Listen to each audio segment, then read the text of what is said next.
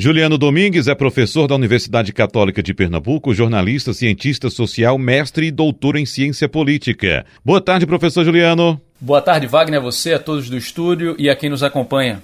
Professor, semana passada a gente abordou aqui o comportamento de líderes políticos diante da pandemia do novo coronavírus, isso nos níveis municipal, estadual e federal.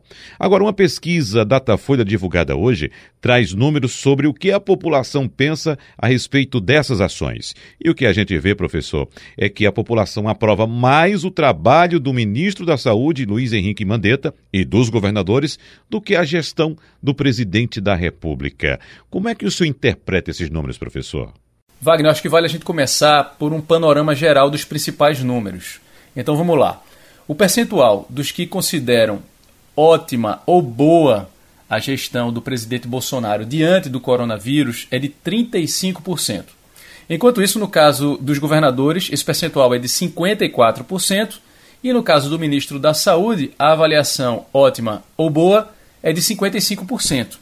Então, de que maneira a gente pode interpretar isso? Em poucas palavras, a população tem feito uma distinção importante entre a avaliação do Ministério da Saúde e a avaliação que é feita em relação ao presidente da República, embora os dois estejam na mesma esfera administrativa e um, no caso o ministro da Saúde, esteja submetido ao outro, no caso o presidente da República, o que é no mínimo curioso.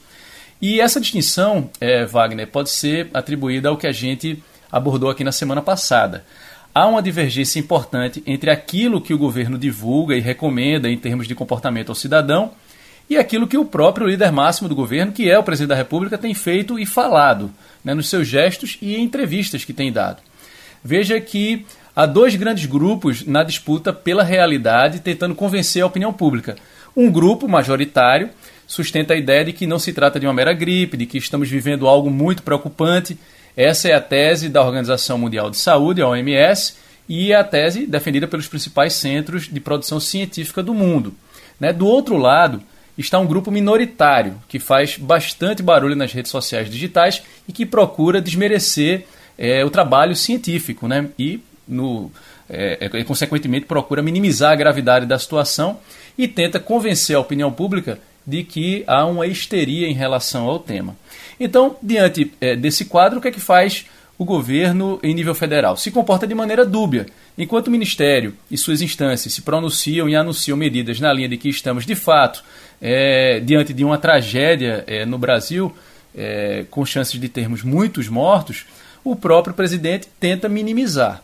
E aí, como a maioria da população está convencida, ao menos por enquanto, de que a OMS tem razão e não Olavo de Carvalho, o guru do presidente, é, o presidente Bolsonaro tende a ser pior avaliado do que os gestores que têm um comportamento alinhado com as autoridades científicas e sanitárias internacionais. É o que mostram os dados é, dessa pesquisa de opinião. 88% da população estão certos de que estamos vivendo algo muito sério. Os números do Datafolha mostram que 54% dos entrevistados discordam de que haja uma histeria, conforme defende o presidente, e esse percentual, Wagner, ele é ainda maior, chega a 68% entre as pessoas de ensino superior. Ou seja, 68% das pessoas é, com ensino superior acreditam que não há uma histeria, que a situação é grave. Além disso, é, 68% acham que Bolsonaro agiu errado ao apertar a mão de pessoas em frente ao palácio no dia 15 de março, aquilo que a gente abordou aqui na semana passada. E esse percentual chega a 88%, 88 entre os mais ricos. Então, entre a parcela mais rica da população 88% avalia que o presidente agiu errado ao apertar a mão de pessoas é, no último dia 15 em frente ao Palácio. Wagner. Professor Juliano, um grande temor também é em relação aos efeitos econômicos das decisões políticas tomadas nesse período de controle da disseminação do vírus. Como é que a população tem encarado essa situação? Sobre esse aspecto, Wagner, a questão econômica é uma pesquisa da XP Investimento e PESP divulgada essa semana, trouxe dados bem interessantes. A pesquisa Datafolha foi feita entre os dias 18 e 20 de março e essa da XP e PESP foi feita entre os dias 16 e 18 de março. Então, as pesquisas elas estiveram ali no intervalo de tempo muito próximas umas das outras. É, um dos dados que chamam a atenção é o entendimento dos brasileiros sobre os rumos da economia. Há um mês, isso porque essa pesquisa XP e PESP ela tem uma série histórica, há um mês 40% dos entrevistados achavam que a economia estava no caminho errado e 47% achavam que estava no caminho certo. Esses números, eles praticamente se inverteram no levantamento que foi divulgado agora, ou seja, um mês depois, 48% acham que a economia está seguindo por um caminho errado, 8 pontos a mais, e 38% acham que está indo pelo caminho certo, ou seja, 11 pontos percentuais a menos. Então, a gente percebe, diante desses dados, um aumento na descrença de que as coisas vão melhorar, o que pode ser interpretado como um reflexo né, desse contexto de coronavírus. Essa perspectiva, Wagner, pouco otimista, também aparece em um outro dado da pesquisa XP e PESP. Embora 74% dos entrevistados afirmem que não sentiram impacto em sua situação financeira ainda, 76% dizem acreditar que esse impacto vai chegar ao próprio bolso.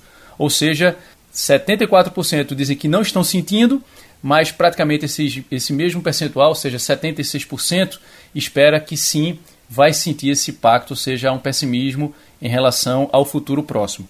Além disso, 92%, vejam só, 92% acreditam que haverá impacto negativo na economia brasileira como um todo. Então, ao responder é, sobre qual seria a melhor opção para combater a crise econômica, 61% acreditam que o melhor caminho é o governo adotar medidas para estimular o crescimento.